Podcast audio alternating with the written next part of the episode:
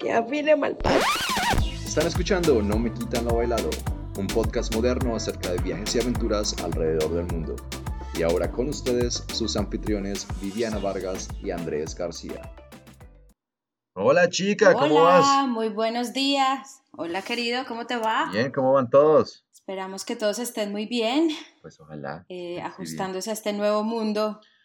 Que termine este año ya. Yo creo que cuando este episodio salga, el año ya va terminando o ya habrá de pronto empezado un nuevo año. Entonces, pues ojalá el próximo año o este año que ya empieza les traiga muchos viajes y puedan salir a viajar. Y si no, pues sigan escuchando el podcast para que, aunque sea, viajen mentalmente con nosotros. Que yo creo que ellos casi no viajan con nosotros. Yo creo que ellos solo se ríen de la ordinariedad de, de Pipi y yo. Sí, o para que chismen, que fue la vida de uno. Sí, de la vida triste y loca. Total. ¿Cómo vas? ¿Cómo va todo? Oye, Pipi. Bien, Pipi. Estábamos hablando ahorita antes de, de, comenzar a grabar. Había un programa, un reality show en un canal que se llamaba como FX, el canal del hombre o algo así. Y era un reality de, de aspirantes a actores y actrices porno, ¿vos te acordás? Parce, aparentemente eso no es tan fácil, o sea, el, el simple hecho de ser un, un, un adicto al sexo y, y, y, quererle hacer a cuanta cuca se aparezca y muchas veces al día no es como el único requerimiento para que seas exitoso. Sí, sí. Pues decíamos con mi amigo que en algún momento si a uno le llegase a picar estar con otra vieja que no fuera la pareja de uno, pues esa sería como la mejor forma de hacerlo sin ser infiel, una cosa así. Es mi trabajo, no te metas con mi, no te metas con mi papita. es que eso es, eso es heavy porque mira que cuando yo trabajaba, o sea, Juan, Juan se quedó en Australia, en mi, o sea, yo, yo monté mi empresa primero en Australia y luego la llevé para Colombia. Entonces a mí me tocó dejar a Juan por siete meses en Australia mientras yo abría en Colombia. Y, y, la cosa era que la gente era como, ¿y su esposo? Eh, otra, ¿y no le da susto que le calienten la camita?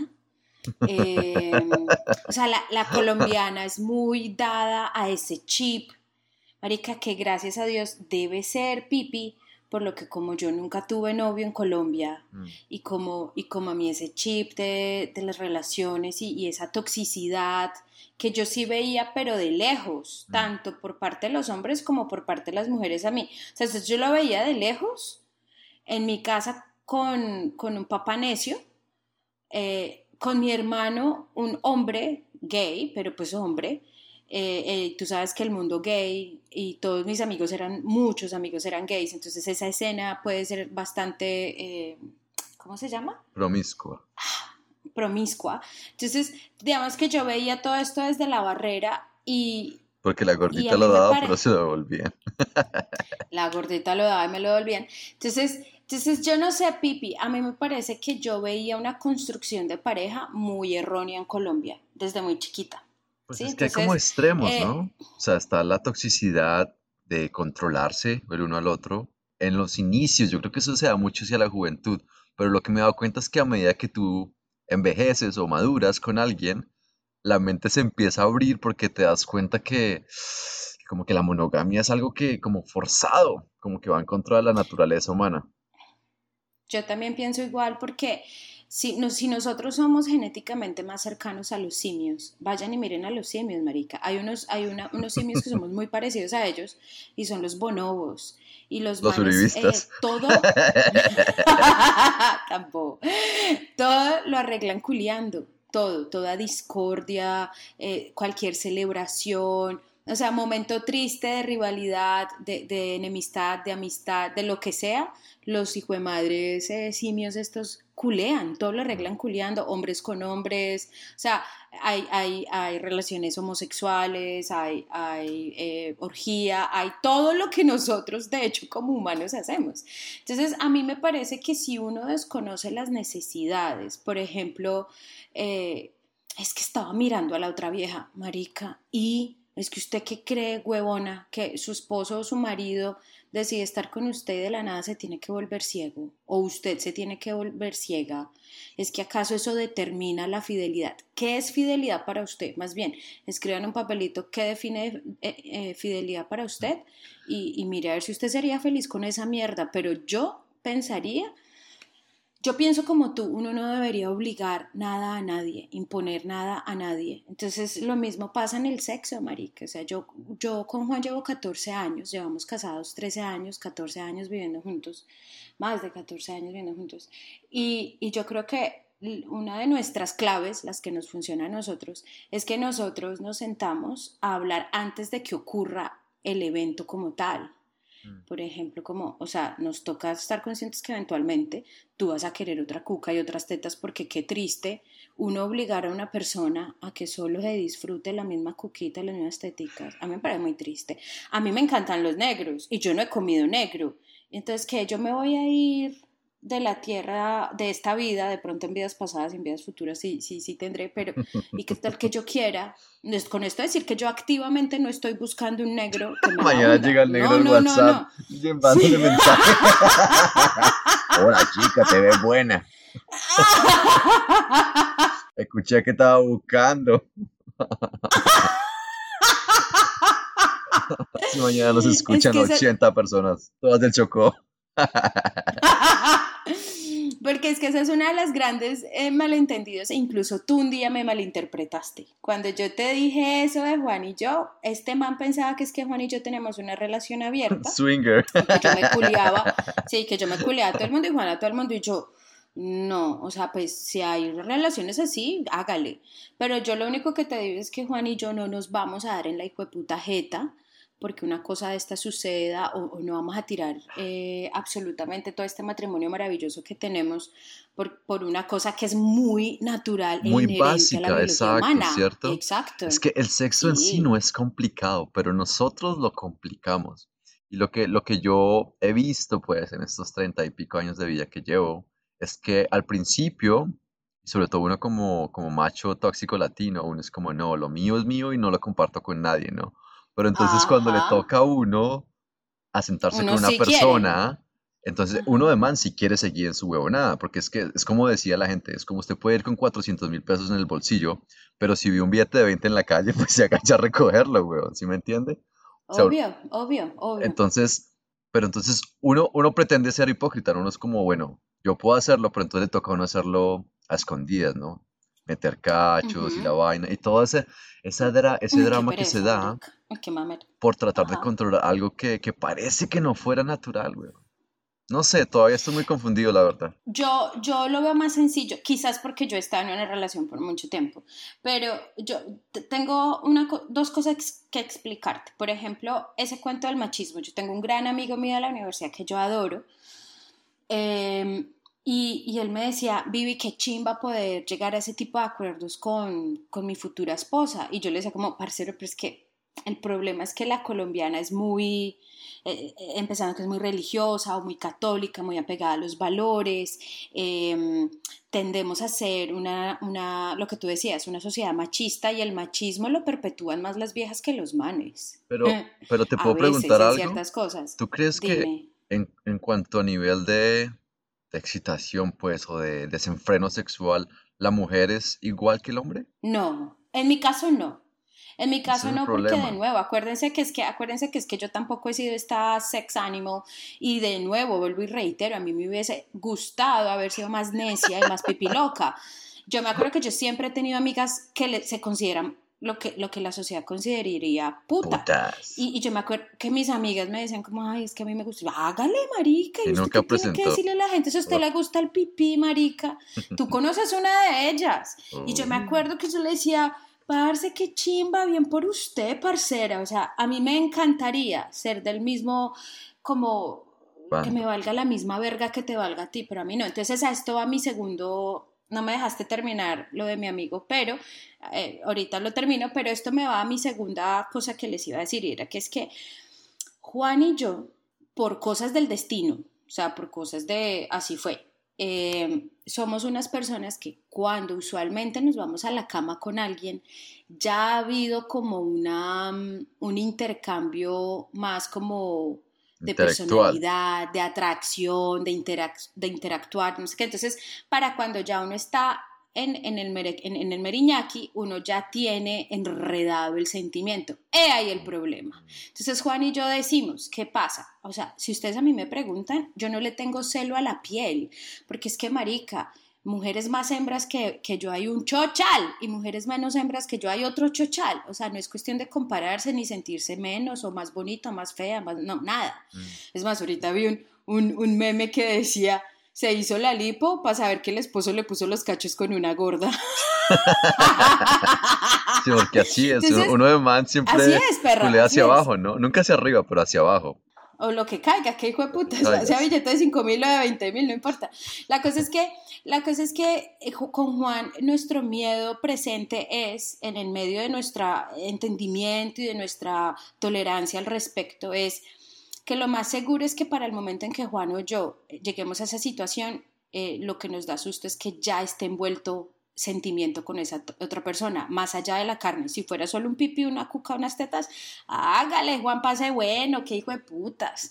O sea, en serio que sí, o sea, madre, esto que ojalá no lo escuche mi suegra, ni mi mamá, ni mi papá, pero, pero pues digamos Creo que, igual se les ha pasado por la cabeza, lo que pasa es que la gente no lo reconoce. Obvio, la gente no lo reconoce. Es como lo mismo que la tristeza o la depresión, o, pues es que todos sentimos tristeza, depresión, no saber qué hacer, pero nadie habla de eso eso, ¿ves? Porque es que eh, eh, está en el mejor interés de cada uno de nosotros mostrar nuestra mejor faceta, pero, pero uno tiene tantos matices, marica. Pero bueno, terminan, terminándote la idea de mi amigo que, que en este machismo colombiano, él me decía, él también me malinterpretó similar a como me malinterpretaste tú. Entonces eh, me decía, Vivi, entonces usted con cuántos manes se ha culiado estando con Juan y yo, ¿para que, pa que afine, parcero? Con ninguno. O sea, yo desde que me casé con Juan, he estado solo con Juan. Entonces, entonces digo, el man me decía como, qué chimba tener ese acuerdo, pero entonces yo quiero una mujer como usted, que no se lo dé a nadie. Y yo, ah, o sea, que, que usted sí, pueda repartirlo, pero mm. exacto. Entonces, de nuevo, aquí hay que sentarse, es de verdad como muy al fondo de la psiquis humana, muy, muy al mm. fondo de la genética e, humana, de cuán animales somos entre hombres y mujeres, porque es que lo que yo creo es que las mujeres no son tan sexuales en cuanto a las necesidades, pero los hombres sí, marica, o sea, hay, hay días en que nosotros nos levantábamos y uno es como cazador, o sea, el chip de cazador ahí. Todos los días, todos los días, un mañanero, o sea, esto es, esto es templando carpa, diría mi mamá. yo digo que eso es de todos los días. Nosotras sí tenemos ese apetito, solo que nosotras somos más fieles a, un solo, traspasémonos otra vez a los gorilas y a, los primates. Siempre son un mundo de hembras y un solo, eh, ¿cómo se llama? Eh, pecho plateado, espalda macho plateada. ¿sí? Un macho alfa. Entonces, quizás uno ya tiene en la mente que uno es una en un turno, mm. dependiendo de las necesidades del macho alfa, ¿sí? En cambio, ustedes prueban su propia valía de hombre y de macho procreador. Eh, a la misma rata en que ustedes tienen más encuentros sexuales con más diferentes mujeres. Pensaría yo. Sin embargo, miren, la gente estará... Yo, yo, ¿por qué no hablo del lado de Juan? Porque uno, es decir, yo sé que yo no he estado con nadie aparte de Juan y yo pienso que Juan tampoco, pero yo tampoco me quiero poner una venda, ¿sí? Mm. Porque es que pueda que no, no haya pasado, pero como yo, ese no es mi problema, yo sigo teniendo un, un, ¿cómo se llama? Un matrimonio tan la verga. O sea, ¿en mm. serio? Sí, porque trasciende, trasciende el sexo, ¿no? Eh, uno realmente encuentra lo que se llama partner, un, un compañero de vida, ¿no? Porque uno, pues, para comerse una cuca se la puede comer, pero con esa no puede, digamos, llorar o amar o esa no le va a limpiar el culo cuando no pueda caminar, construir, cosas así. Pero el sexo, no sé, se vuelve complicado, porque se vuelve complicado. Después de 14 años yo me imaginaría que, pucha, decae muchísimo las ganas de tener sexo con una misma persona. Lo que pasa es que todo se transforma, Pipi, mm. porque es que, listo, por eso yo te decía a ti cuando tú me decías, es que mi primera novia fue una, una, ¿cómo se llama? Una ninfómana. Entonces, pero para ti, ¿qué es ninfomanía? Porque yo me acuerdo estando con Juan las primeras veces y siete veces al día, o sea, eso para alguien podrá ser muy poquito, pero para otra persona podrá ser mm. demasiado, ¿me entiendes? Uno cuando está recién saliendo con una persona, uno, uno uno está pegado de la cintura para abajo, parce, o sea, conejos, total. Lo que pasa es que las cosas empiezan a transformar y entonces la intensidad, eh, es decir, la, la cantidad pueda que merma, pero la intensidad puede llegar a ser incluso más alta, pipi. Además que Juan y yo hemos tenido épocas donde nos ha tocado como separarnos por unas semanas o incluso por unos meses ¡ah! y ese volverse a ver y que a uno le dan las maripositas de cuando se conoció hace 15 años, 14 años, es como ¡ay, perra! ¡Te estoy enamorada, mal parida! Entonces esto está chévere, ¿cierto? Entonces... Pipi, yo no sé, y yo creo que una de las cosas que, que, más nos favorecen a Juan y a mí es que nosotros jovencitos entendimos que las vainas se transforman, parce. Mm el amor se transforma. Entonces, si usted solo, si usted solo busca y, eh, como medición, como, como el termómetro, ¿sí? Que el mercurio del termómetro sea solo enfocado por cuántas veces se lo meto y hacemos el 69, eh, el 70, eh, doggy style. Con dos dedos entre el culo. si, ese es su termómetro de, éxito en su pareja, marica, pues no le va a durar sino por ahí que... Dos años. Dos años, cuando mucho. Mm. Entonces, cada quien es diferente, parce. cada quien es diferente. Nosotras somos muy hormonales, o sea, nosotras somos cuatro mujeres en un mes. Entiéndelo, mm. churro. O sea, que está mi clase para ti. Tú con la mujer que estés en este momento, largo o corto tiempo, ella tiene cuatro mujeres y, y, esa, y esas cuatro mujeres pasan por ti en cada semana de la, de la, de la, del mes. Sí, y eso es algo, eso es algo que los hombres nunca vamos a entender. es como los hombres nunca vamos a entender la maternidad, nunca. Pero las mujeres nunca van a entender la rechera que tienen los hombres, porque no lo sienten. No, no generalices. Hay viejas que sí lo entendemos y somos muy open mind. Y yo creo que, de nuevo, la única razón por la cual yo tengo esta visión rara, que no es la correcta, o sea, yo no estoy diciendo que yo soy la verga, pero que a mí me ha funcionado es porque, de nuevo, yo nunca tuve, yo nunca estuve en la arena del dating. Es decir, yo nunca estuve en la arena de... En el ruedo.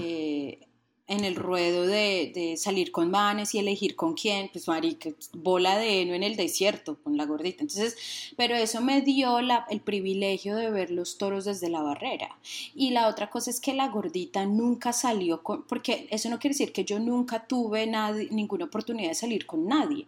A mí sí, eventualmente por ahí, de vez en cuando me echaban el perro, pero si esa persona a mí me parecía como, eh, yo no iba a salir con un pedazo de pelele solo para no estar sola, o sea, yo prefería estar sola que mal acompañada, siempre, o sea, me echaba dedo, gracias. pero los manes sí lo necesitan, entonces, bueno, yo creo que ya para terminar el, el tema y dejarlo ahí, yo creo que es hablarlo, hablen, hablen con sus parejas y miren, sean honestos en qué estado están ahorita, en qué etapa, y pues lo que, lo que dice Viviana, todo se transforma, entonces les toca no resistirse al cambio, porque si se resisten ahí sí es más doloroso, creo.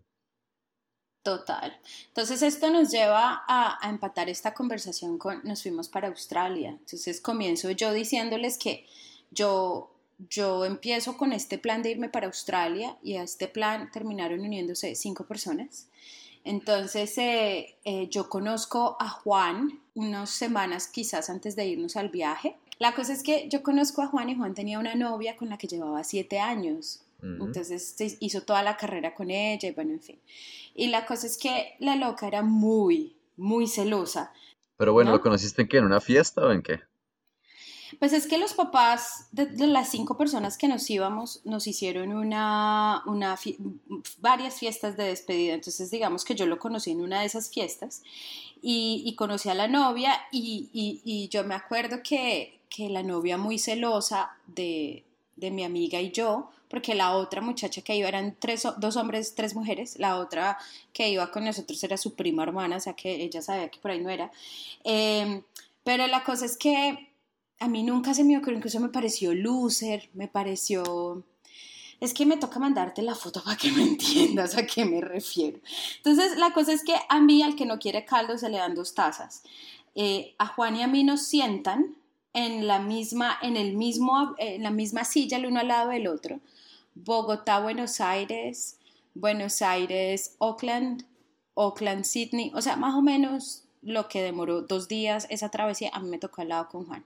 Entonces, Juan y yo llegamos a conocernos muy bien, muy rápido, y los dos hicimos clic muy rápidamente sin pensarlo. Entonces, pues nuestra historia de amor de verdad se desarrolló muy rápido. Él eventualmente termina con su novia y nosotros a los nueve meses de haber llegado a Australia nos casamos. Entonces, eh, eso fue súper rápido. Entonces, eh, em, yo me acuerdo que a nosotros nos tocaron cosas al principio como nos toca a todos. Nosotros éramos cleaners o limpiadores de oficinas en las noches mientras estudiábamos durante el día en Melbourne. Y... ¿Te fuiste a estudiar qué inglés? Lo que pasa es que pues me tocó porque a diferencia tuya yo no quería seguir estudiando, pero yo quería salir del país. Entonces la manera más barata era inscribirse en un, en un curso pichurrio de inglés eh, por el mínimo cantidad de semanas que exigía la, la, embajada y ya uno podría luego extenderlo o hacer alguna cosa al respecto. Entonces, eh, eso fue lo que hice porque en Australia, como les dijo Pipi la semana pasada, la calidad de vida es muy buena, los salarios son muy buenos, incluso para la gente. Yo no sé ahora cómo sea. Hay mucha gente que me dice que a los, a los cleaners no les pagan igual que lo que nos pagaban en esa época nosotros. En esa época, esto es el 2006, a nosotros nos pagaban como 20 dólares la hora. Entonces, imagínense en Australia, que a mí me, en Estados Unidos, que a mí me pagaban 6 dólares con 50, 8 dólares máximo. Pues que a ti te paguen 20 dólares, aunque el dólar australiano es un poco más bajo que el americano, eso sigue siendo un mundonal de diferencia más. Entonces, mi idea era eh, ahorrar para luego irme a una cantidad de meses indefinida de backpacker por el mundo. Ese era mi, mi, sueño, porque como dice Pipi, todos los que estudiamos esta carrera, todos la estudiamos porque queríamos viajar el mundo.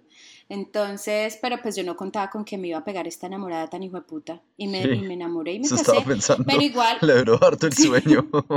Metió las de caminar. Pero, para nada, para nada, porque di con un man que al igual que yo no quiso tener hijos y nosotros lo que no le metemos a los chinos nosotros nos vamos alrededor del mundo a viajar, papi. Al contrario, creo que lo que hice fue hacerla bien. Sí.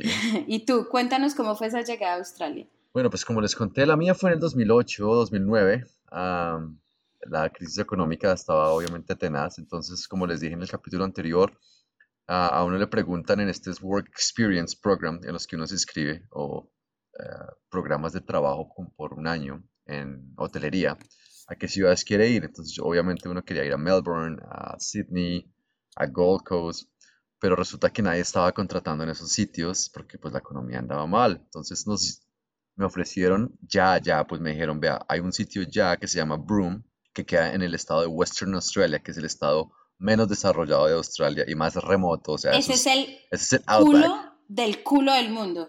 Entonces me dijeron, bueno, es ya o tiene que esperar unos meses. Si sale algo por allá en Sydney, Melbourne, bla, bla, bla. Y pues yo realmente pues ya estaba desesperado en, en, empezar mi nueva vida, ¿no? Entonces yo dije como, bueno, pues Broome, Sydney, lo que sea, Australia es Australia.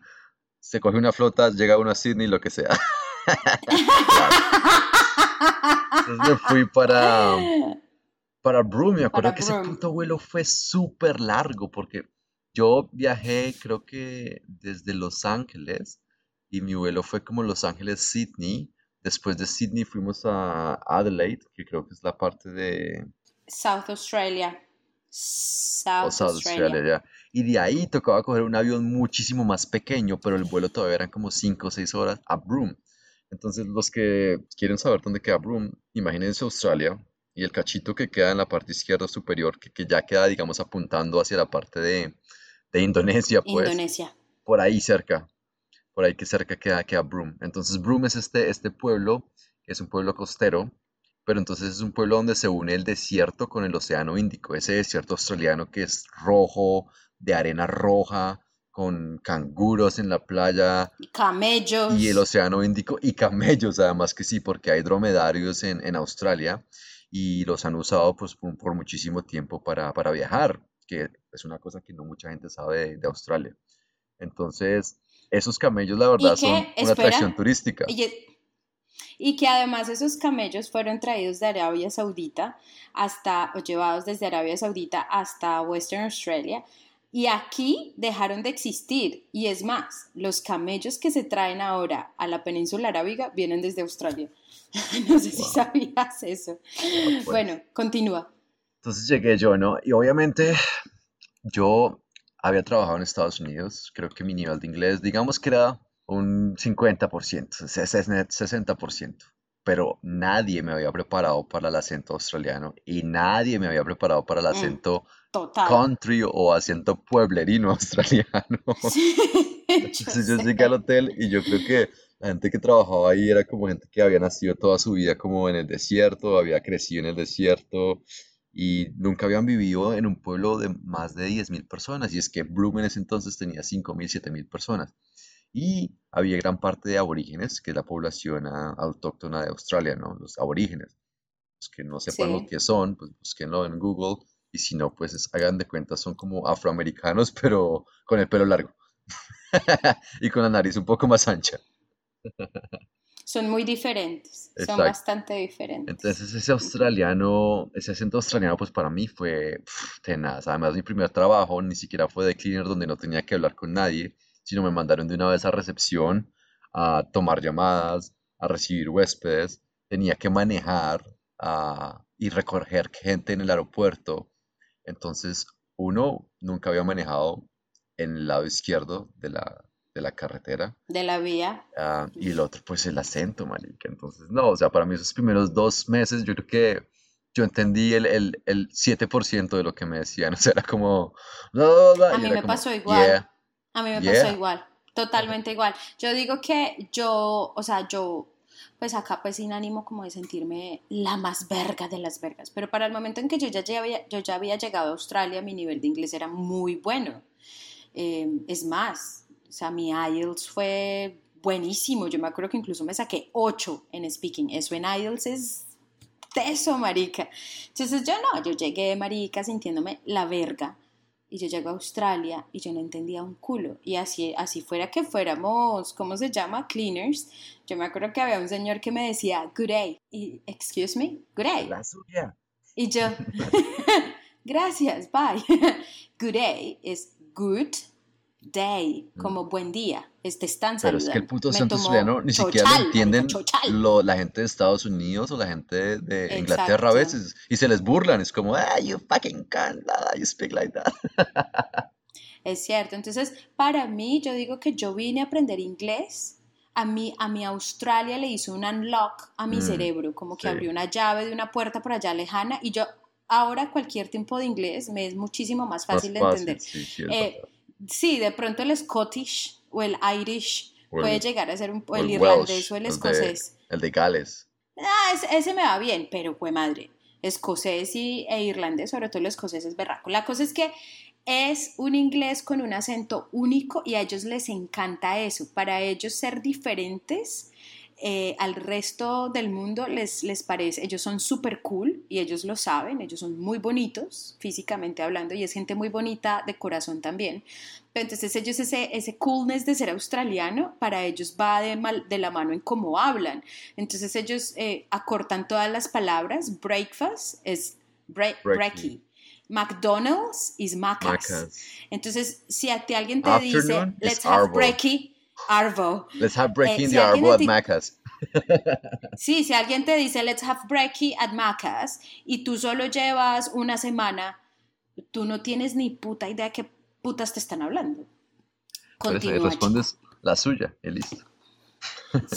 no, con, una sonrisa. Yo creo que ellos, a mí, a mí lo que me salvaba era que yo me sonreía. Marica, yo, yo, aparte de ser cleaner, yo lo que hacía era Em, una cosa que nos sirvió mucho de haber estudiado lo que estudiamos nosotros es que en nuestra universidad nos dieron seis meses de cocina y de servicio.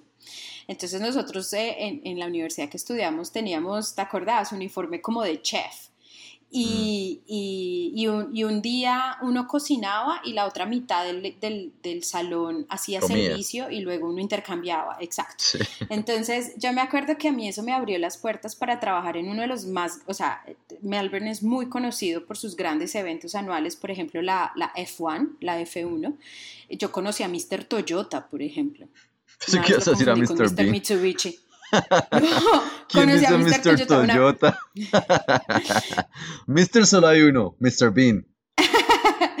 Estábamos en, en Japón y yo le pregunté a la loca porque había un gran edificio de Mitsubishi. y Yo, yo una vez conocí al dueño de la Mitsubishi y la loca me miró como, eso es imposible, eso es una corporación con muchísimos dueños. Claro, es que no era la Mitsubishi, era la Toyota. Era un señor de apellido Toyota. Un y, que y el tenía una man pollota estaba, y tú entendiste mal. ¿cómo? Era un man que tenía una pollota y tú entendiste mal. Te decía, chica, tengo una pollota. Papi era un japonés, yo no creo que tuviera pollota. ¿Sí ve? Ahí va burlándose del tamaño del pene. Después dicen que es uno. Ay, qué que se las pecado. da. Eres tú, eres tú, parce.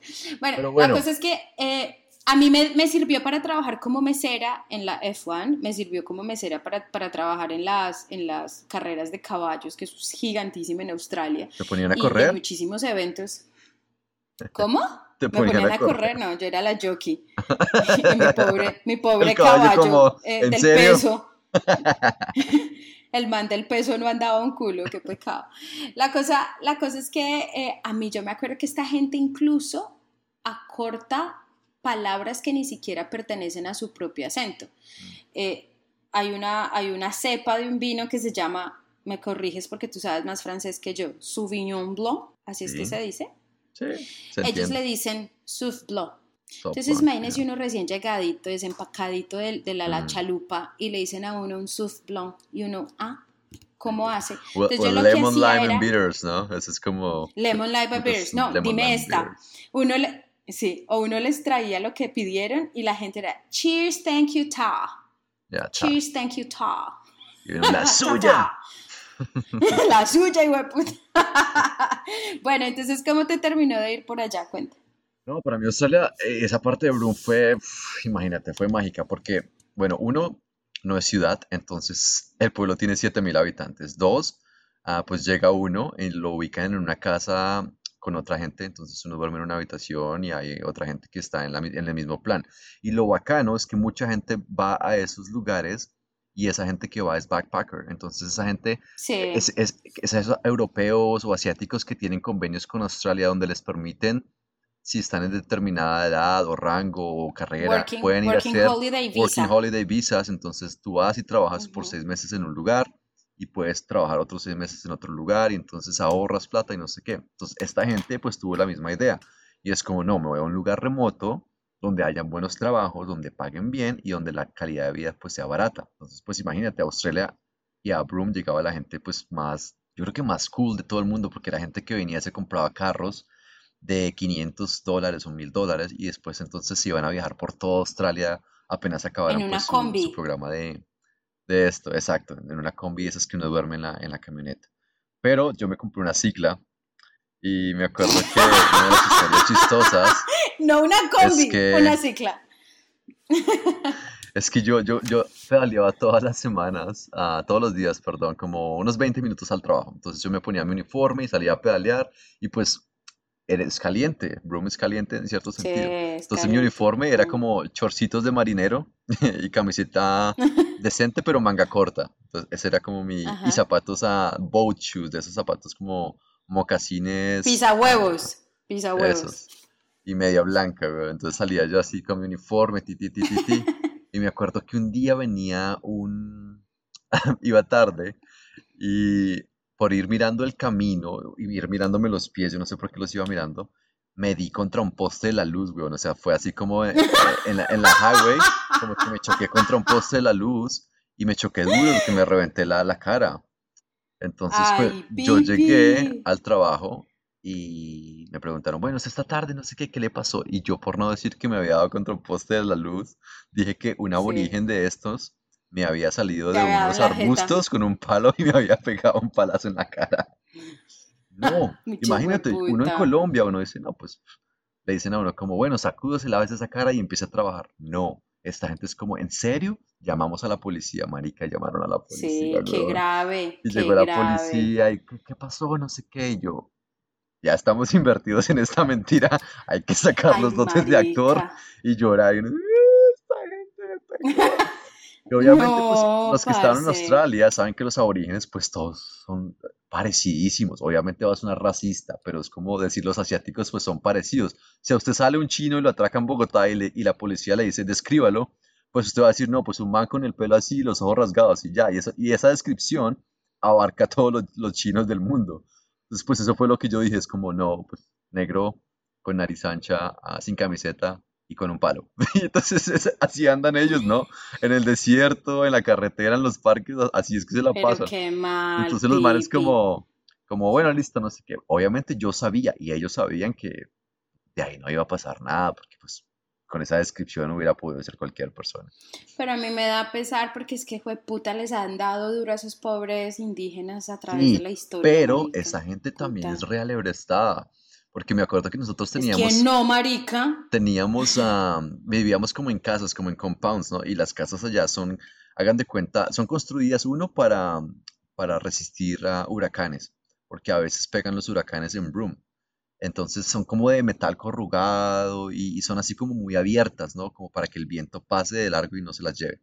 Entonces estos putos se metían por la cerca en la noche y nos robaban las bicicletas, weón, y después las encontramos como días después metidas por dentro en los arbustos.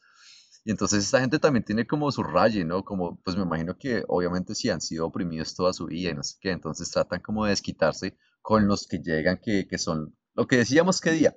Si uno ha sido, ah, ¿cómo se dice? Como abusado, se la han montado, apenas uno tenga la oportunidad de montarla, entonces uno también hace lo mismo. Entonces como que el bullying lleva más bullying. Y muchas veces yo iba a mi bicicleta y me, me tiraban botellas de alcohol, weón. O sea, así como que no dice como marica, pero ¿qué les hice? Am, y bueno, ese, ese, ese fue como mi experiencia con los aborígenes, la verdad, nada, no, no muy, no muy buena. Qué pesar, qué pesar porque es una cultura muy linda. Los que no sepan, es quizás la cultura indígena más antigua del mundo, más o menos data unos 70 mil años. Este es quizás lo más antiguo en humanoides que sepamos. Y, a mí me da mucho pesar porque la razón por la cual ellos pueden pasar así como de agresivos y de alcohólicos y demás es porque precisamente, rápidamente, lo que hizo el, el inglés eh, que llegó a, a poblar Australia, que además Australia era la cárcel de Inglaterra, o sea, si tú eras un violador, un asesino, un lo que sea, la cárcel era Australia. Entonces llegó mucho convicto. Entonces lo que hicieron ellos para sacar a los, a los aborígenes de las mejores tierras y desterrarlos de los mejores sitios fue eh, volverlos alcohólicos, así más o menos como la guerra de lo- del opio en China. Y lo que hicieron fue construirle los bottle shops, es decir, las, las tiendas dedicadas solo a vender alcohol, cada vez más lejos y cada vez más lejos. Entonces ellos se iban buscando los bottle shops cada no lejos, joda. cada vez más lejos. Y los, y los volvieron, los volvieron adictos a eso. Entonces a mí me da mucho pesar porque incluso esa gente sabe mucho, pero pues mucho, marica, en cómo prevenir y manejar los incendios naturales, los forestales. Sí. Eh, saben muchísimo de medicina también. Entonces me, me Ah. duele el corazón, qué pecado, marica, usted poniendo, metiéndole la culpa a, a, a cualquiera. No, pero al son, porque me acuerdo que nuestro hotel quedaba en el- la mitad del desierto, ¿no? Nuestro, nuestro hotel, ah, uno era como la dueña, era como la mujer más rica de Australia, una vieja que había hecho plata en minas y, Fox, y de sacando apellido como, Fox. no, no, no, otro apellido, y sacando como perlas. Entonces me acuerdo que nuestra recepción tenía como un letrero en, en- en perlas así, decía como el nombre del hotel, pero me acuerdo que por las noches nos tocaba echarle ca- ah, candado al alcohol en, en los bares que quedaban al aire abierto y muchas veces se metían y cortaban las cadenas y se tomaban las botellas. Pero Claro. pasé muy buenas épocas en Broome, ¿sabes? Porque obviamente la gente es muy bacana. Entonces, la- mis compañeros de trabajo pues eran australianos jóvenes, tipo de 17, 18 años, o sea, gente que está en, en el prime time de sus vidas, que quieren es pasarla bueno, culiar, surfear, viajar. O eran backpackers que venían tipo de Italia, de Francia, de Alemania, y que están en el mismo plan. Ellos quieren venir a desguaricharse. Entonces nos pegábamos unas desguarichadas en ese hostal, pues porque cuando ya, ya aprendí el inglés, ya estaba más, más cómodo en mi cosa, ¿no? Después de dos, tres meses ya uno obviamente las coge, porque uno pues bobo no es. Entonces yo ya hacía turnos de noche en el hotel, yo me quedaba haciendo lo que llaman el night audit o la auditoría nocturna, ¿no? Que es como cuadrar las cuentas del hotel cada día. Pero entonces yo, yo lo hacía muy rápido y entonces yo terminaba mi trabajo como a las 12 y me acuerdo que después me iba para la suite del hotel, ponía champaña, fresas con chocolate, me metía a la tina, la llenaba, me ponía a ver televisión, iba a la cocina, sacaba un pedazo de carne y lo cocinaba. o sea, me daba la vida de, la vida de Pachá, weón, y después me iba a dormir en la casa. Y los fines de semana, lo que hacíamos es que llegaba gente que, que estaba estudiando cosas, haz de cuenta como ah, para convertirse en piloto. Entonces me acuerdo que había un australiano que venía a ese pueblo, obviamente, a hacer sus horas de piloto. Eso es como los médicos en Colombia, que los mandan a hacer lo que llaman el rural, que es en los hospitales, pues, por allá lejos, porque pues en los de las grandes ciudades no hay oportunidades. Pero esa gente va y se entrena como pilotos en Australia. Entonces este man podía rentar aviones, o sea, hagan, buénanse de envidia. Yo rentaba con cuatro personas un avión, una avioneta, un fin de semana, donde cada uno, digamos, ponía como 200 dólares. El man era piloto, entonces salíamos nosotros como el aeropuerto de Broome sin rumbo fijo, weón. O sea, nosotros íbamos como volando por el Océano Índico y de un momento a otro el man decía como, bueno, esta isla vamos a parar. Y el man aterrizaba en la, en la arena, en la avioneta, y nos bajábamos y teníamos la playa para nosotros solos. O sea, ahí no había nadie. De pronto muchas veces habían como tribus de aborígenes y salían a saludarnos. Y hacíamos fogatas en la, en la, en la, en el desierto y alquilábamos carros y nos íbamos a hacer todos estos viajes en, en el Outback y la verdad hice muchos viajes cuando, este, cuando estuve allá a la parte Yo me acuerdo que yo yo trabajaba en Melbourne y había una loca que, que trabajaba part-time porque la loca estaba aprendiendo para ser piloto. Y la loca me decía como, Vivi, tengo que hacer eh, una nueva licencia, ¿quieres subirte en la avioneta conmigo? Y yo, sure, no worries, mate. Y nos íbamos al aeropuerto de Melbourne, solo lo hice como dos o tres veces. Y nos, y, nos íbamos al aeropuerto de Melbourne, yo me tenía que quedar súper callada porque ya estaba en el medio de un test. ¿sí? O sea, en medio de un, como de un examen. Y pues uno le daba la vuelta a la, a, la bahía de Philip, Philip Bay, que es la que queda ahí en Melbourne, y ya uno luego se devolvía, pero qué chimba tú poder aterrizar y la monda. ¿Sabes dónde pasó eso? En Fraser Island. ¿Tú has ido a Fraser Island? No. Es, es la highway más grande del mundo en la arena y tiene incluso estas speed limits. O sea, tú estás en la arena y en vez de decir como cuidado, eh, tiburones, que también lo hay, eh, dicen como eh, el límite de velocidad. Y, cuando tú menos piensas, la policía, porque hay patrulla de policía de carretera en la, en la arena, te mueven hacia un lado y, aterrizan los, los aviones. Aterrizan avioncitos Cessna chiquititos. Así que esa también la hicimos. muy chévere, muy chévere. Australia en ese sentido es chimba. Manejar en la arena es súper es una experiencia muy chévere. Es como manejar en la nieve. Para los que han manejado en ambas, el carro se desliza y uno fácilmente se puede desmierdar. Pero, pero bueno, allá estuve un año y en ese año pues pasaron muchísimas cosas. Me gradué, entonces la, la tesis la presentamos a, remotamente. Yo me acuerdo que yo me conecté una mañana a Skype como a las 8 de la mañana. Yo tenía como mis boxers y me puse una camisa y una corbata y un saco. Y así estuve, desnudo de la cintura para abajo y, y presentando la tesis, y como les conté, saqué tres, pero ese día yo pues, salí a celebrar y me acuerdo que había una australiana que era así como súper nerda, pero con la que era una china australiana, o sea, la vieja asiática, pero nacía en Australia. Y congeniamos muy bien con ella. Y entonces la vieja se compró un carro como de 300 dólares, como un Suzuki, esos ya de los 80, bueno, en sus últimas, marica. Y le dábamos patas de carro, güey, o sea, nos íbamos por esos caminos del desierto donde no va nadie y a veces ponían conos en la carretera y en serio que, o sea, yo no me yo no estaba en un, en un, lugar donde yo pueda hacer esto. Yo decía como, ¿será que nos, nos, nos llevamos esos conos por delante? Y ella decía, hágale, hijo de puta. Y de allá salía con el carro como, pa, pa, pa, pa, todos los conos me los llevaba. Hacía como wheelies, como donuts con el carro. Nos fuimos un día en el carro a un puto viaje, como a dos o tres horas de donde estábamos Marica, mm. era mi primer carro. Ella, ni puta idea de carros. Se nos olvidó ponerle aceite al carro, güey. Y el motor se cagó, pues, como... Nos dejó botados como a dos, tres horas de Broom. Nos tocó echar dedo un camión hasta Broom. Y me acuerdo que fue como, se quieren llevar el carro y el man como, les cuesta como dos mil dólares, pero pues si me lo dejan les doy como 50 dólares. Nosotros como, denos los 50, chao. Denos 50. el carro y nos tocó volvernos echando dedo. Y fue muy chévere. Lo único bueno, lo único malo es que pues la gente llegaba como por tres meses y se iban. Entonces pues así, pasaba. Y yo sí estaba ya casi como por un año. y pues ya uno como que le empieza también a picar, ¿no? Uno como que dice, bueno, quiero intentar otras cosas. Entonces, habían cosas que no me tenían como muy contento también en el trabajo y decidí hablar con la agencia con la que estaba haciendo esto y les comenté y realmente me ayudaron, me consiguieron otro trabajo al otro lado del país, en un lugar que se llama Kingscliff, que queda casi en la frontera con, ah, en la frontera de New South Wales y Queensland. Y, y, allá llegué a trabajar a un hotel ah, ya como por seis meses. Lo bueno de ese lugar era que me quedaba muy cerca de la universidad donde yo quería entrar a hacer mi maestría que quedaba en Gold Coast. Entonces pues yo dije, no, perfecto, porque pues llego allá, me organizo, trabajo estos tres meses o cuatro que me quedan y después pues arranco la universidad, ¿no?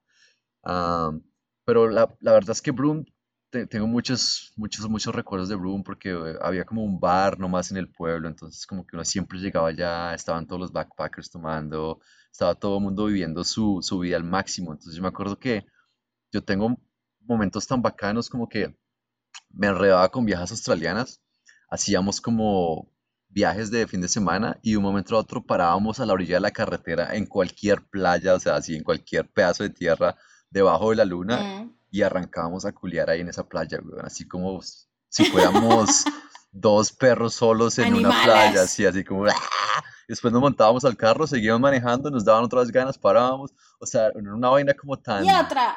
Tan natural, como tan al, aire libre, como tan... Primaria. Primaria. Primal. Los fines de semana hacían fiestas de piscina donde vivían los empleados. Terminaba uno conociendo muchísima gente, o sea, muchísima, muchísima gente. Allá sí que me descualquiera, o sea, allá sí que... Me acuerdo que un día llegaron mis compañeros de casa, tenía, compartía con dos hindús. Y ellos llegaron y empezaron a ver la, la, caída de la ropa, ¿no? Había como una blusa ahí, como en las escaleras, había como un brasier en la sala, y estos manes como este güey puta que... Y cuando abrieron la puerta de la sala, estaba yo en semejante parrandón. Una irlandesa. Y estos manes como, ah, bueno, ok.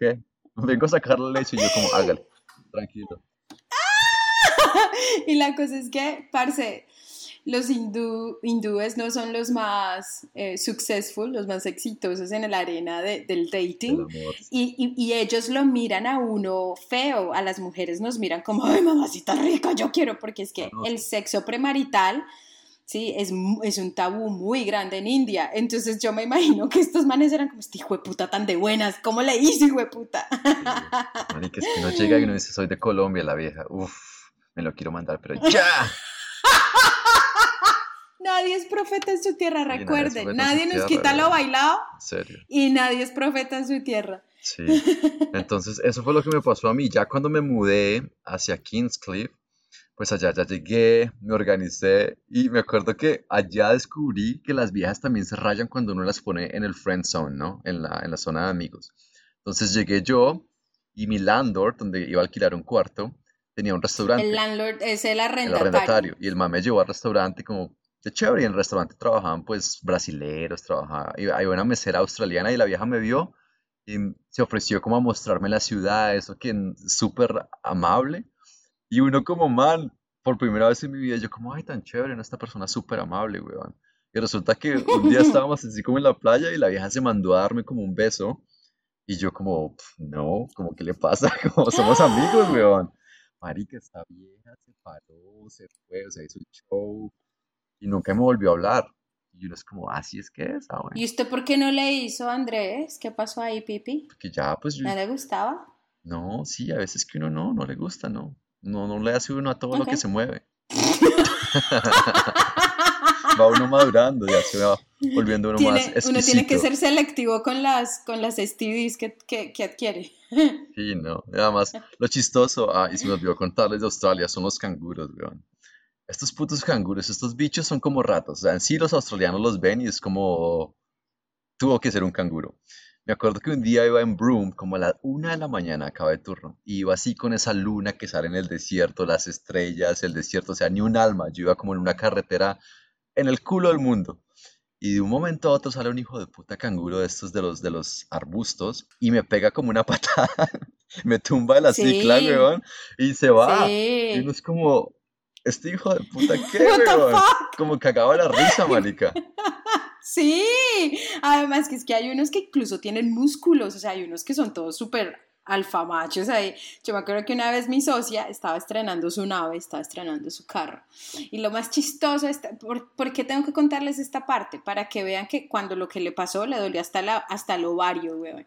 Ella comenzó diciendo que quería un carro de 300 dólares, luego subió a 500 dólares, luego como a 1000, pero si ya le metí mil, metámosle cinco mil, terminó comprándose uno como de 34 mil dólares, cero kilómetros, mejor dicho, todos los juguetes divino el hijo de puta carro. Entonces, para estrenarlo, nos hemos sabido ir a, pues, a Fraser Island y todo eso, pero obviamente a Fraser Island uno no puede meter esos carros, o no le toca irse con una propia 4x4. Entonces, la cosa es que íbamos para Fraser Island, entonces ya nos estábamos devolviendo cuando empezamos a ver los hijos de putas canguros, marica, y nosotros en nuestro Toyota Corolla, el viejito, nosotros como, marica, que nos pase a nosotros, pero que no le pase nada a Vivian, adivine qué, perro. El hijo de puta se le mandó, o sea, es que se le mandó, mm. se le mandó, es que a veces pareciese que dicen como, mm, mm. no, o sea, hay todo este espacio libre, no, venga, yo le doy al carro, hijo de puta, le dio al carro, e incluso el carro le alcanzó a pegar en el hocico muy duro, o sea que le quedó lleno de sangre del hocico del pobre canguro y se lo y viví llorando. ¿Por qué me pasa esto a mí, mi carro nuevo? Yo, maté a uno con mi carro. Ahí esa, esa va la historia. Yo me mudé a, Kingscliff. yo me mudé a Kingscliff y obviamente pues yo dije, no, aquí sí necesito un carro, ¿no? Porque pues la bicicleta aguantaba en Bloom 20 minutos. Pero pues si ya voy a estar trabajando, yendo a la universidad y no sé qué, mirando cosas, pues comprémonos un carro, ¿no? En Australia es muy fácil, es como en Estados Unidos. Creo que pagué como unos 1.500, 2.000 dólares por el carro y el carro era un, uh, una, ¿cómo se llamaba esta marca australiana de carros? Uh, Holden. Golden. Holden, ah, Holden, con H. Golden. Golden. Se está pensando es la Golden Shower. Tú sabes, mis deseos sexuales mejor que nadie, mi amor. Y entonces... este carro era, a ver que me lo vendió, yo creo que era como traquete, porque este carro tenía vidrios a negros. Era como low ride, esos carros que son bajitos, y tenía esos rines todos a gruesos. y, y sí, era como chiqui, chiqui, Ese era mi carro. Entonces, ese carro, imagínate, la verga. Pero entonces, un día iba yo manejando del trabajo a la casa de noche. Y estos caminos de Australia, en serio que hay veces que son como, no hay nadie a los 20 kilómetros a la redonda.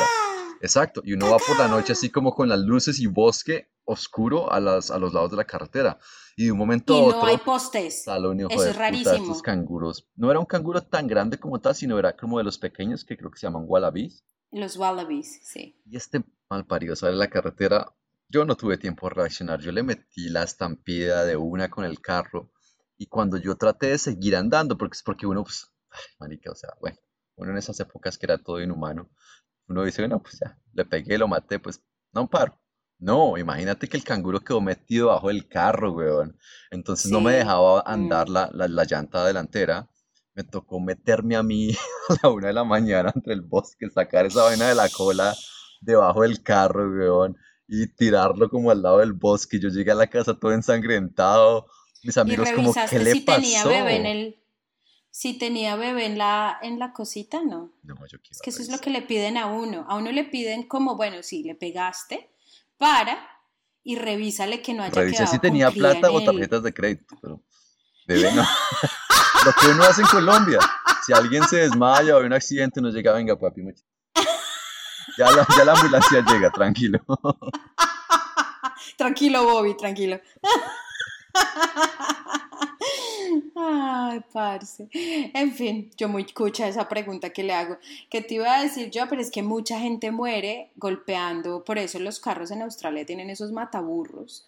Porque es que mucha gente ha muerto. Porque a veces los, los canguros, dependiendo cómo le pegues, a la velocidad que le pegues, y si ese era el día tuyo para morir, eh, la gente le pega y lo que pasa es que el, el, canguro queda adentro del carro, pero obviamente te mata, te vuela la cabeza o te golpea durísimo. Y mucha gente muere así en Australia, es por, por el golpe que le da el canguro. Qué muerte tan pues, estúpida, ¿no? Es como cómo murió. Lo mató un canguro. Marica, pero yo prefiero a eso de pues le están robando un celular en la séptima. Pero en serio, Australia, o sea, hay que decirlo, yo creo que la gente lo sabe. Y es como cuando yo estaba en este Outback en Broome, las excursiones que hacíamos era como a cascadas, a ríos, a, lagos, a playas.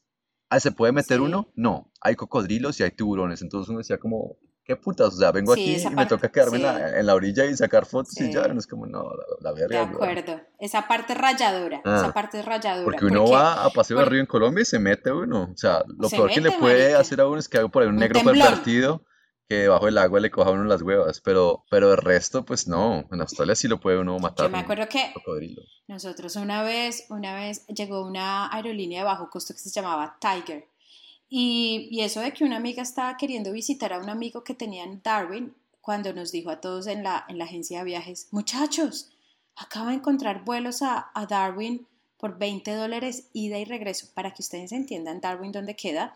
Está en el mismísimo culo. Pero más arriba. Entonces, sí, fue puta. O sea, eso es, eso es, o sea, uno da una vueltica aquí al charquito y está en Papúa Nueva Guinea. No, pues desde ahí uno vuela a Bali son dos horas, pero de Darwin hasta Sydney son como 8 o 9 horas. Exacto. Entonces, el vuelo desde Melbourne hasta Darwin era como de 6, 7 horas. O sea, esto, esto es como volar a, a, Nueva York. Bogotá, Buenos Aires. Sí, una cosa así. Entonces, y por 20 dólares, o sea, prácticamente nos estaban era llevando gratis para promocionar el hijo de puta eh, eh, nueva marca de. Les tocaba pagar en especie cuando llegaron allá. Casi que, marica. La cosa es que nos fuimos como seis, siete personas de la oficina, todos australianos. Los únicos no australianos éramos Juan y yo. Entonces, Donde haya promoción, allá llega colombiano. Total. Entonces, la cosa es que llegamos y alquilamos un carro y este vuelo era como, no sé, uno llegaba como a la una de la mañana, me amó. Y la cosa es que un canadiense de mierda nos alquila como una SUV, o sea, era como, ay, qué una Kia Carnival, como, como, esas, como esas camionetas que, que, tienen como, como la puerta de deslizar para meter el chinerío. Es mm. como para familias con muchos chinos. Pues esa. Y él dice, nos dice el tipo, ¿y para dónde van? Nosotros, no, marica, para Cacadú. Fue puta Cacadú. Es como the ultimate, ultimate eh, national park. Eso es como ir a, al, eh, no sé, a Chiviriquete en Colombia. Sí, no, ni siquiera, al Chiviriquete en, Chiviriquete en Colombia. Una cosa así como, ¡cacá, cacá! Y el bar, ah, bueno, buena suerte, Dios los bendiga. Y eso es que empezamos a manejar a la una de la mañana, marica. Cuando, bueno, un charco, un charco muy largo, pues hacerse profundo.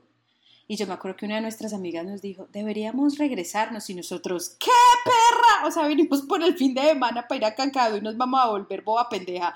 Además que, de nuevo, no sé si me escuchaste cuando te interrumpí en el medio de la conversación, pero el, iluminado de calles en Australia es inexistente. Mm. O sea, eso es de las cosas más extrañas que a mí me pareció cuando yo llegué a Australia, que no habían postes de la luz. Entonces esto era en una puta oscuridad y veíamos los ojos, yo sabía que eran cocodrilos porque la gordita ya había estado en el Amazonas y había hecho... No, pues me había hecho, los, los blancos de los ojos. Ni siquiera, acuérdate que ellos tienen esa pupila negra como grande. La cosa es que la cosa es que yo, ya había estado en Amazonas y yo ya sabía cómo se veían los ojos de los cocodrilos en la oscuridad. Eso parecen tabacos prendidos o parecen como cigarrillos prendidos. Y yo, marica, esto está infestado de cocodrilos, marica. La cosa es que ya eh, hay como de esas regletas que miden la inundación, mm. el, nivel del agua. Marica, empezaron a fallar las luces. Oh se empezó a ir las, o sea, se empezó a meter el agua por el exhausto. Entonces Juan le dijo al man que iba manejando, parcero, nos tocó volvernos. Cuando va y dice una amiga de nosotras, Juan, deberías bajarte y, e indicarle, a, e indicarle al amigo cómo por dónde voltear. Y le digo yo a Juan en español, ni se te ocurra salirte del puto carro. Mira todos los putas cocodrilos que están alrededor. La cosa es que Nadie se bajó, evidentemente, pero entonces imagínate hasta que dimos la puta reversa. O sea, esto era como... Eso es que adelantamos como 20 centímetros y volvíamos y regresábamos 20 centímetros hasta que le dimos totalmente la vuelta al carro. Es muy peligroso. Llegamos a una, a una estación de gasolina y claro, el carro, el carro estaba manejando como...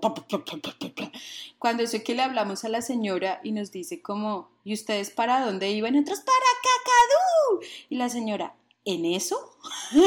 sí, porque en esta época del año muy pocos carros pueden pasar y los únicos que medio pueden pasar son 4x4 levantadas con snorkel.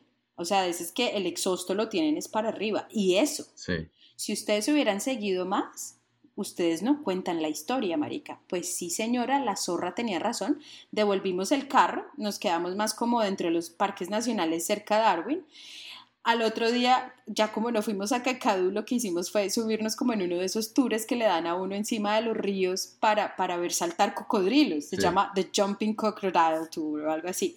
Marica, yo me acuerdo que la gordita estaba viendo horas antes, cuando nos íbamos a morir, que había como una valla publicitaria, digamos, que dice Andrés Pipí con el pipí más grande del mundo. Y eso que yo, yo me acuerdo que yo vi esa valla y eso que se le queda a uno pues como en la memoria la, la valla Pues es que la mandé a hacer, así la, tuve unos, en una época. Ahí está. Entonces, la cosa es que cuando nos subimos al puta crucero, Pipi, cágate que pasamos por debajo de la puta valla publicitaria. O sea, ahí lo que era carretera aún medio inundada pocas horas antes, unas horas después esto ya era un hijo de puta lago ni el gonorrea. Cuando le contamos al man, el man es como ustedes no hubieran quedado vivos, porque o se ahogan que hubiese sido mejor, o se dejan comer por los cocodrilos. Empiezan a saltar los cocodrilos, parce, porque lo que hacen es como mandarle comida eh, cruda. Marica, no, pues sí, de tres, se la doy a cocina. Marica, seis metros de, de grandes. O sea, esto es como un puto dinosaurio saliéndose de ahí y todos nos miramos como, Marica, casi nos matan anoche por estar chimbiando que queríamos ir a Cacadu. Ahí casi quedamos contando la historia, gente. Pues yo quiero terminar con otra historia que me pasó en, uh, en Kingscliff ya para finalizar el capítulo y es que en este carro donde andaba me fui para una fiesta un día porque había una vieja del restaurante australiana con la que pues teníamos un cuento, ¿no? Digamos que habían huellas de pies en el rooftop de mi carro por dentro. O sea, así de intensa era la cosa. Pero la vieja era como de esas zungas, zungas, o sea. En el techo, yo llegué, en el techo del carro. Yo llegué a la fiesta de cumpleaños y la vieja estaba rumbeando como con ocho, ocho manes y yo era como, ok, ah, bueno, no sé qué. Y me tomé dos cervezas y me acuerdo que antes de irme alguien me ofreció un shot de tequila y me mandé el shot de tequila. Y me monté en el carro y ta, ta, ta, iba manejando para mi casa, digamos que eran como 20, 30 minutos. La policía. Triste porque, porque, la vieja, porque la vieja no se había ido contigo. Sí, exacto. Retén de policía, marica. Tú has estado en Australia, tú sabes que lo paran a uno. Lo primero, lo primero, o sea, ni siquiera le piden a uno licencia, que no la tenía, sino le piden a uno tomado soplar, esta noche? soplar. Sí, ha tomado esta noche. La soplada tiene unos límites, ¿no? Porque uno se puede tomar una cerveza, pero hay ciertos límites de, de alcoholemia, ¿no? Entonces, si uno está por el límite, no sé qué, pues resulta que yo estaba como, cálculo matemático. como 0.000 no sé cuántos decimales por encima del límite, o sea, era, era como una mierda re mínima. Pero pues sí, señores, que el man como, bueno, quedó usted arrestado, por favor, súbase a la patrulla, no sé qué, ta, ta, ta, ta, ta. Los llevamos a la estación, le hacemos otro examen de alcoholemia, obviamente ya salió el mismo resultado. Me metieron a la cárcel, weón, por la noche. Sí, señor. Me metieron en una celda ah, y pasé una noche en la cárcel, marica. Y horrible. Y como a las 6 o 7 de la mañana llegó el man y me dijo como, bueno, ya se puede ir, esta es la citación para la corte, entonces lo van a llamar, tiene que estar este día, no sé qué obviamente ya estaba listando ah, maletas para irme a viajar porque yo quería tomarme un descanso antes de empezar la universidad, entonces me iba a ir para Tailandia. Y esto ya pasó como en la última semana, ¿no? Cuando yo ya había reservado tiquetes. Y justamente me dijeron que fuera a la corte como el lunes, entonces pasó el fin de semana, fui el lunes. Imagínate que llego yo a la corte y este policía marica que me hizo todo esto, weón, que uno me metió a la celda como por cinco horas. Cuando yo salí, todavía estaba como medio ebrio, supuestamente, ¿no? ¿Cómo me fui para la casa? Manejando el mismo carro en el que llegué. y se le olvidó al man pasar mis papeles para la, la corte. Entonces yo llegué allá y me decía, como usted no está en la lista, pero espere, ya llamamos al policía que lo paró. Marica, pues me eché yo ah. mismo solo al agua, no sé qué. Y, y sí, llega uno a la corte de Australia y ahí todos están como por la misma ofensa, ¿no? Entonces pasa uno rápido, es como, Juan Pérez, 500 dólares, Andrés Abril, 1000 dólares, y yo como, y se le revoca la licencia, y yo como, no tengo licencia. y yo manejaba sin licencia, entonces me tocó pagar 1000 dólares de, de, de, multa. Me parece muy bien. ¿Aprendió la lección? Como 3 millones de pesos, weón. Pues, ¿Aprendió la lección? Pues no, la verdad es que no mucho. A mí me encanta eso de Australia. Yo me acuerdo que Juan había una, había una app que uno podía como alertar a la gente que tuviera el app que en tal lugar habían visto retenes de policía. Y yo una vez me le emputé mucho a Juan y Juan me decía, es que coman mierda para... No, Juan, el día que yo esté manejando sola, viniendo del trabajo, eh, digamos una mamá con sus hijos o algo así, y porque uno de ustedes le alertó a un cacorro de estos que estaba manejando completamente ebrio, que por ahí habían, eh, por X calle había policía, pues la persona coge por donde no es, me levanta, me mata, ¿y qué? que están ahí haciendo su trabajo. Ah, y, miren, o sea, a ti te tocó hacer el mismo curso que me tocó hacer a mí, basada en lo que me estabas contando de Broom.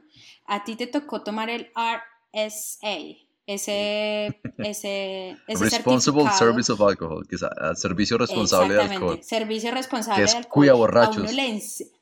Es cuide borrachos, es la responsabilidad del mesero. Y ojo, pues, porque es que aquí esta cultura de, como en, en, Estados Unidos, de dar eh, propinas no existe. Entonces, aquí te pagan es muy bien la hora, pero tú no dependes de, de lamberle el culo al, al, al, al, al customer, al cliente. Entonces, pero a ti, si esa persona la llegan a pillar ebria, cagada, ida, Marica, él, en este caso, Andrés, un poco hubiera pagado ¿no? sus Porque los australianos son bien alcohólicos, güey. O sea, yo, yo conocía gente que había perdido la licencia porque los paraban y cuando salían del carro como que no podían caminar, como que se desparramaban. Exactamente. Pero si esto es con las leyes que son, si esto, sí es cierto. Si esto es con las leyes que están en, en, en, en efecto, imagínate donde no hubiese mi vida. Mira, un amigo colombiano mío, eh, eh el man, el man lo cogieron en varias oportunidades y le dijeron a la tercera vez, usted no puede tener licencia de conducción por un año, un año y medio.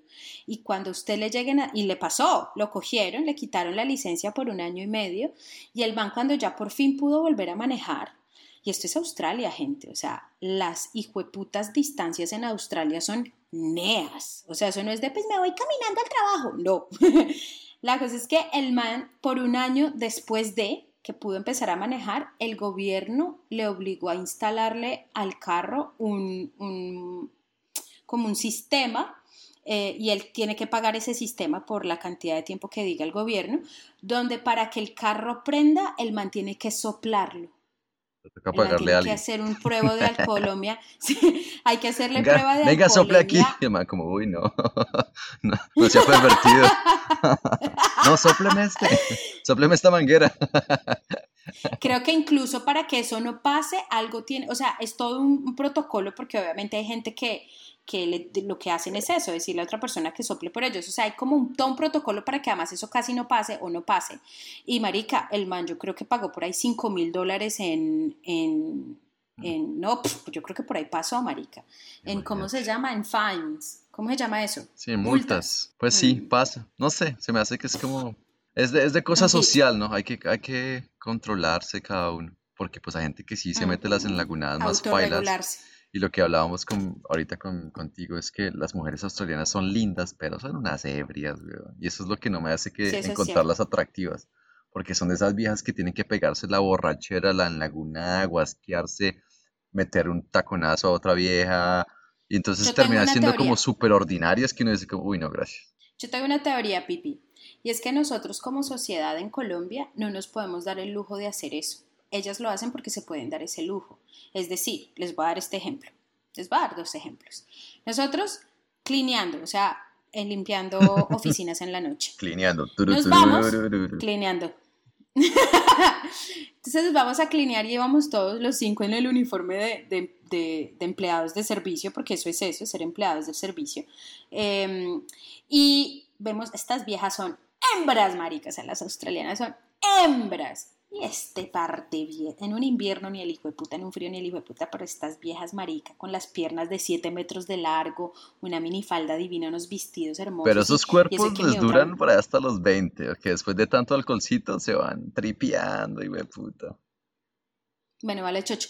La cosa es que divinas las locas, nosotros limpiábamos por dos horas y media, máximo tres, y nos devolvíamos, ¿cierto? Pues salimos de trabajar todos al tiempo, cuando nos devolvemos por la misma calle, encontramos a las mismas dos viejas completamente ebrias en ese poquito tiempo. Y es más, una de ellas se cae enfrente de Juan y de su primo y la loca no tenía cucos, que es muy normal, yo también, yo con vestidos no me pongo cucos, la loca se cae de rodillas y. Ese comentario. ok, edita eso, edita eso, porfa, edita eso. y Juan, hola, mucho gusto, Juan. La cosa es que la loca cae de bruces y pues les muestra el culo y la cuca a estos manes. Entonces, entonces, eso es un ejemplo dos. Yo trabajando en las, eh, ¿cómo se llaman? Las carreras de caballos. Marica, estas viejas se pegan una hijo de puta dolled up para ir a esas, esas carreras de caballos. Para terminar jetas, weón, mamándoselo al caballo, weón. Se, gastan más o menos 10 mil dólares, 5 mil dólares en, el sombrero. un vestidito normal y en el sombrero con plumas. y en el sombrero de Elizabeth II. Qué, qué Eso, sí, eso. Exacto, es una marica, pero es tradición de ellas. Negro, no han pasado ni dos horas y están vomitadas en su vestido de 5 mil y 10 mil dólares. O sea, marica, esto es asqueroso. Entonces, yo, mi teoría es la siguiente. Nosotras como mujeres en Colombia, así quisiéramos, no lo haríamos porque para nosotras emborracharnos así, sí, señor nos terminan matando, violando, manoseando. O sea, yo me acuerdo que incluso mm, Juan y, el primo como que quisieron ayudarlas, pero como que no sabían cómo levantarlas para no... Pero no... Por, si de pronto pensaban alguna cosa. Tienen, su acoso también. Yo me acuerdo que yo conocí a hartas viejas y las viejas decían, ah, no, sí, a mí como que medio me violaron como seis veces. En todas partes. Uy, puta. Es que eso, por eso yo les digo, hay que normalizar la manera en que ustedes manejan el consentimiento. No es no. Si, eh, no es como, ay, no, ay, se está haciendo la difícil, venga para acá. Es que pues yo la verdad les aconsejaría que no consumieran alcohol. Que hay drogas que son mucho más, uh, ¿cómo se dice eso? Chimbitas. Mm, sí, y más agradables con mejor. el cuerpo y no las blaquea. Yo no sé por qué la gente se mete alcohol, es una vaina tan horrible, ¿en serio? Gas y sabe maluco. Es que fuera que supiera rico, pero que uno diga, mm. uy, marica, un shot de tequila gas, qué vómito me da esto. Pero bueno, mil dólares menos, embarqué hacia Tailandia y ese viaje hacia Tailandia me cambiaría la vida totalmente y para siempre. Para siempre. Esto y mucho más en nuestro siguiente capítulo. Donde llegamos a Tailandia. Ping pong. los que conocen Tailandia saben que el soundtrack de Tailandia es el. La tierra de los ladyboys, la tierra de los transexuales. No es que me haya pasado. Boom boom? Handsome boy.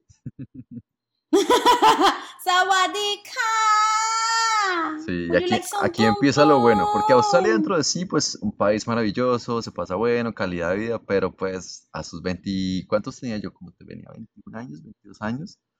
Pues hay mejores destinos. No, yo creo que tenía como 20... ¿Tú terminaste la universidad a los 21 años? Sí, como a los 21, 22, me fue a los 23, 24, entonces, bueno, les hablaré de lo que nos pasó en Asia y, y cómo nos cambió la vida. ¿Algo más que agregar? Y además, que además que eh, ese fue nuestro primer también país que fuimos en el sudeste asiático con Juan y también me cambiaría la vida. Así que todos atentos para el siguiente capítulo. Gracias Pipi por este tiempo y bueno, síganos en las redes y nos cuentan qué les parecemos. Si estoy muy ordinaria, pueden mencionarlo, pero no voy a cambiar. Gracias, chao. Ahí está, cuídense el ojete entonces y nos vemos en el próximo episodio. bueno, pues, besos, bye. Y si el negro del WhatsApp escucha esto, mándale mensaje a Viviana que no, no ha negro. No venga. Estoy, estoy muy lejos. No vengan, no se ofrezcan. Chao.